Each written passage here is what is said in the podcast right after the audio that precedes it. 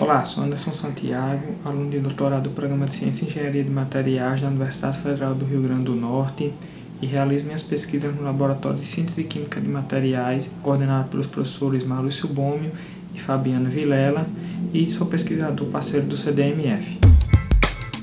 CDMF Pesquisa, um dropcast sobre as pesquisas desenvolvidas no Centro de Desenvolvimento de Materiais Funcionais, na voz dos próprios pesquisadores.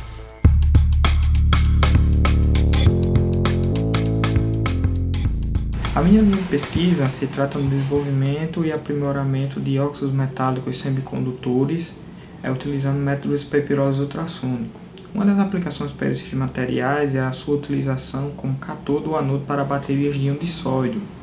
Atualmente, as baterias de íon de lítio têm sido bastante utilizadas é, em dispositivos eletrônicos móveis devido à sua grande capacidade de armazenamento de energia com tamanho bastante reduzido. Porém, elas apresentam um custo elevado, o que é, inviabiliza a sua utilização em aplicações de larga escala, como armazenamento de energia limpa e renovável.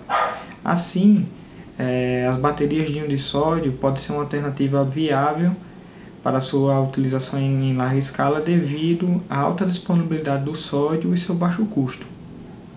Devido à pandemia da Covid-19, foi observada mudança no perfil de consumo energético mundial, como alterações no pico de consumo de energia elétrica e redução do consumo de combustíveis fósseis.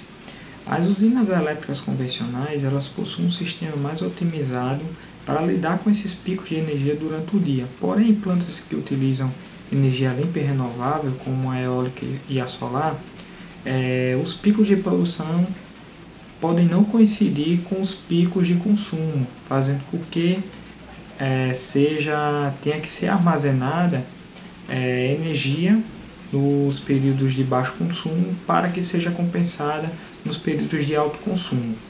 Já o consumo de combustíveis fósseis diminuiu devido à baixa utilização dos automóveis nos grandes centros, fazendo com que é, o ar desses grandes centros resista em baixos baixos índices de poluentes causadores do efeito estufa, refletindo é, o, que seria, o que ocorreria se todos os carros fossem, fossem elétricos. Né? Então, dessa forma, o desenvolvimento de baterias de íon de sódio é fundamental para que se alcance é, baterias de alto poder de armazenamento e baixo custo, é, resultando em grande poder de armazenamento de energias renováveis e também redução nos custos é, de carros elétricos, por exemplo. Por isso, fiquem em casa.